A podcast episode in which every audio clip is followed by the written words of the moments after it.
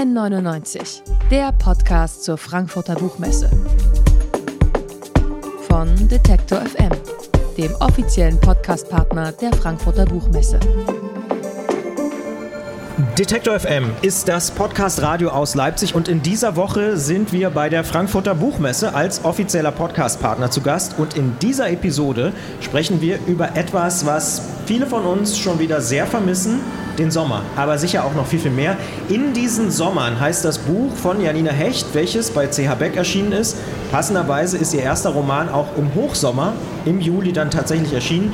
Janina Hecht ist in der Nähe von Stuttgart geboren und hat neuere deutsche Literatur und Linguistik studiert. Im Roman beschreibt sie in vielen, teilweise sehr kurzen Fragmenten, wie die Ich-Erzählerin Theresa ihre Kindheit und das Aufwachsen erlebt. Dabei geht es fast immer um ihren Vater, der steht da sehr im Mittelpunkt. Er trinkt zu viel, wird oft auch aggressiv und seine Wutanfälle hängen vielleicht wie Hitzegewitter über heißen Sommertagen. Ich freue mich sehr, dass Janina Hecht über ihren ersten Roman sprechen wird. In diesen Sommern heißt er. Hier beim Podcast Radio Detektor FM ist sie zu Gast auf der Frankfurter Buchmesse. Und ich sage erstmal schönen guten Tag und Hallo. Hallo, vielen Dank für die Einladung. Sehr, sehr gern. In deinem Roman sind diverse kurze Eindrücke der Erzählerin Theresa aneinandergereiht. Sie berichtet da aus ganz verschiedenen Jahren und Situationen. Eins aber ist wirklich konstant und das liest man auch schon im Buchtitel. Es ist immer Sommer. Der Sommer spielt also für die Geschichte schon eine besondere Rolle. Ja, ich glaube, das hat sich einfach dadurch entwickelt, dass ich sehr viele Urlaube erzähle und ähm, die Szenen, die einfach nicht so wichtig sind für den Fortgang der Geschichte, habe ich mir quasi erlaubt, einfach fallen zu lassen. Und das waren eben oft die Winter. Und so wurde es ein sehr warmes Buch. Also ohne jetzt zu sehr in den Produktionsprozess reinzugehen, aber es gab andere Szenen, die rausgestrichen wurden sozusagen, oder? Ja, die wurden quasi schon gestrichen, bevor sie geschrieben wurden. Ja.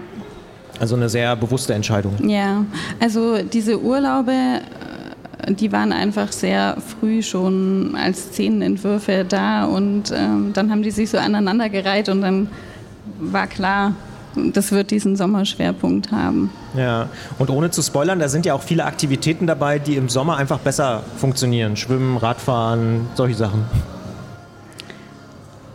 Ja, ich glaube, dass das Wasser eben, also das Wasser hat ja eine große Rolle im Text. Ähm, und das Schwimmen. Und ähm, die Szenen spielen äh, am Meer, in Seen, an Flüssen.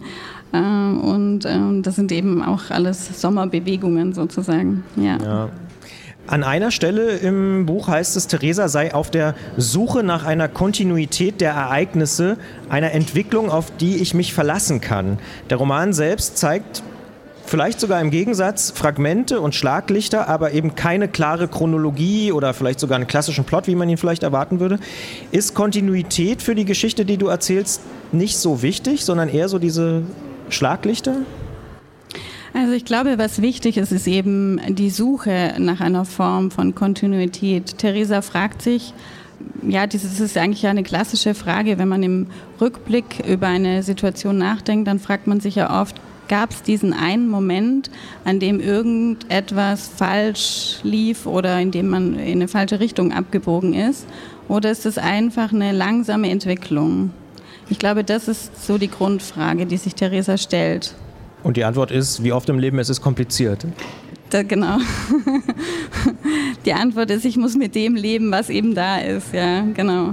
Ja. Und das sind Fragmente und ja, also die Fragmente, ähm, die sind eigentlich dadurch entstanden, glaube ich, dass mir klar war, ich muss diesen Text über viele Jahre erzählen. Die Geschichte muss über 20 Jahre etwa gehen und ich wollte einfach keinen Text in einer großen epischen Breite erzählen. Ich wollte mir kleine Momente genau anschauen.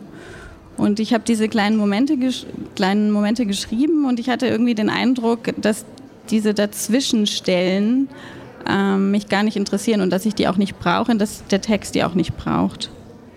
Jetzt ist ja so eine Buchmesse auch ein Gespräch von Leserinnen und Lesern mit Autorinnen und Autoren. Ich als Leser muss sagen, mir hat es sehr geholfen, so kurze Überblicke immer zu haben. Also beim Lesen hilft mir das, wenn ich nicht 60 Seiten am Stück lesen muss, sondern vielleicht mal zwei oder drei. Also ich komme dann irgendwie schneller voran, habe ich so das Gefühl. Ich nehme mal an, das war aber jetzt nicht die Intention, äh, mich da äh, zufriedenzustellen oder andere Leserinnen und Leser. Ja, ich höre da ganz unterschiedliche Sachen. Manche sagen, äh, sie sind da ganz schnell äh, durchgekommen sozusagen oder haben immer so abends gelesen und gedacht, jetzt lese ich noch ein Stück, noch ein Stück, noch ein Stück. Das geht ja so schnell. Und ich habe aber auch schon gehört, dass Leute gesagt haben, sie haben einfach lange gebraucht, um diese Dinge, die zwischen den Zeilen ja auch anklingen, sozusagen ähm, ja, zu verarbeiten oder nachklingen zu lassen. Und deswegen mussten sie es regelmäßig weglegen. Also ich glaube, da gibt es ganz unterschiedliche Leseeindrücke. Gibt es da eine Tendenz, äh, ob das eine Altersfrage ist? Also ist es vielleicht so, dass jüngere Leute damit eher klarkommen und ältere eher weniger? Oder ist das total gemischt so im Feedback? Das kann ich gar nicht beurteilen. Ich glaube, da habe ich auch noch zu wenig Gespräche mit, mit Lesenden geführt. Vielleicht ist ja nach der Buchmesse schon ein bisschen besser. Ja, vielleicht. Die wichtigste Figur neben Theresa, die wir auch schon angesprochen haben, ist ohne Frage der Vater. Der ist auf der einen Seite bedrohlich, andererseits aber auch immer sehr liebenswert. Mehrere Szenen beschreiben ihn auch in verletzlichen Momenten mit Tränen in den Augen zum Beispiel. Doch letztlich gibt es auch immer wieder diese Gegenseite, Härte, Aggression. Äh, du hast es ja auch schon beschrieben, es ist eben ja vielleicht nicht so einfach. Ne? Und Theresa beobachtet ihren Vater dann, aber für, wie ich finde, so ziemlich pragmatisch, vor allem als kleines Kind aus so einer ganz kindlichen Erzählperspektive auch. Ja, das war ja die Herausforderung sozusagen, die Perspektive mit der Figur älter werden zu lassen sozusagen. Und der Vater ist eben eine ambivalente Figur. Das macht ihn ja auch zu einer interessanten Figur. Und die Literatur ist ein guter Ort für Ambivalenzen. Also, ja. In dem Text beziehst du dich auch mehrfach dann auf Fotos als ja wie so eine Art Archiv der Vergangenheit oder so. Die Eltern vor der Geburt ihrer Tochter am Meer, die Erzählerin vor dem schiefen Turm von Pisa zum Beispiel. Also logischerweise ist es eine bewusste Entscheidung, so diesen Blick ins Fotoalbum als erzählerischen Kniff zu machen. Aber was fasziniert dich daran oder warum machst du das? Naja, das ist ja sowas total Wahnsinniges eigentlich, dass wir uns Fotos anschauen und darauf ist was ganz anderes abgebildet, vor allem bei Urlaubsfotos. Man macht dann ein Foto ähm, vor dem schiefen Turm von Pisa zum Beispiel. Du Klassiker, hast, das, ja, das jetzt das Beispiel so, gesagt. Ja. Ähm, aber äh, was ist in diesem Urlaub geschehen? Ähm, wie war die Stimmung? Was hat funktioniert? Äh, was ist entgleist? Äh, sowas sieht man ja auf Fotos überhaupt nicht. Deswegen erzählen die immer so eine seltsame Parallelgeschichte. Und dafür sind sie natürlich, also das macht Sinn, sie sozusagen auf einer anderen Ebene nochmal zu betrachten. Ja, weil dann mehr drin steckt. Ja, oder sogar was ganz anderes. Ja.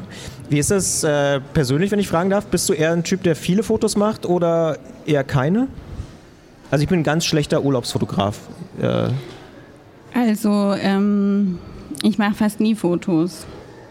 Und hinterher bereue ich es dann aber immer. Aber in der Zeit, in der ich Fotos machen könnte, will ich lieber ähm, schauen, was passiert und nicht fotografieren. Ja, ja, kann ich nachvollziehen. Gleichzeitig habe ich aber auch immer dieses schlechte Gewissen und denke, ah, jetzt hast du gar kein Bild davon oder irgendwie sowas. Also, da, äh, ja, ist schon so ein Widerspruch auch wieder, ne? Ja, da muss man sich halt entscheiden. ja. ähm, dein Buch in diesen Sommern zeigt die Familie zumindest kann man es so sehen, auch als ziemlich starres System, das mit allen Problemen, Dysfunktionalitäten, aber dann trotzdem auch sehr lange ja, Bestand hat, übersteht vielleicht. Ähm, immer wieder auch mit sehr schönen Momenten, zumindest ging mir das so als Leser. Ähm, ist das vielleicht am Ende auch so ein Gedanke, den du hast? Das ist eben, du hast es, ich glaube, Widersprüchlichkeiten genannt oder vorhin. Ich habe gesagt, es ist kompliziert. Das dass das zur Wahrheit dazugehört, dass es eben nicht so einfach ist? Ja, äh, auf jeden Fall. Und ich glaube, dass eben dysfunktionale Familien, äh, wie das äh, die Psychologinnen und Psychologen nennen, auch ähm, funktionierende Systeme sind. Sie funktionieren eben nach anderen Gesetzmäßigkeiten, aber sie sind auch äh, eingegroovt, sie haben ihre Rituale. Es gibt Dinge, die einfach ähm, ja, sich für alle stimmig anfühlen. Jetzt hast du dich ja sehr intensiv mit dieser Familie beschäftigt, sozusagen, die du da erschaffen hast und äh, mit dem Thema dysfunktionale Familien, hast du gerade gesagt. Gibt es irgendwas, wo du sagst, das Buch ist ja jetzt fertig, du bist auf der Buchmesse, du präsentierst es, was du mitnimmst vom Schreiben an diesem Buch, also wo du sagst, da habe ich für mich auch nochmal irgendwie weiß ich nicht, was gelernt, einen Erkenntnisgewinn gehabt oder so? Ja, ich habe tausend Erkenntnisse äh, gewonnen.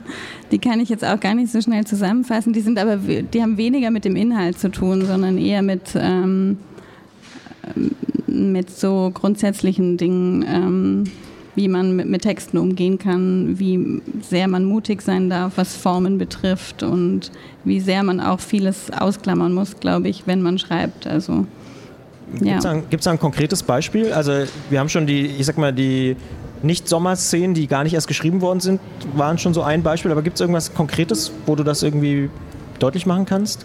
Ja, also schon die Form. Als ich angefangen habe, an diesem Text zu arbeiten, haben ja auch Leute gesagt, das wird nicht funktionieren. Man kann nicht so eine lange Geschichte in so kleinen Stückchen schreiben. Und ich habe gedacht, schau, ich schau mal, vielleicht geht's doch.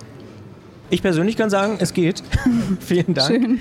Äh, der Roman In diesen Sommern, der bei CH Beck erschienen ist, der ja, ist für 20 Euro zu haben im Buchladen eures Vertrauens.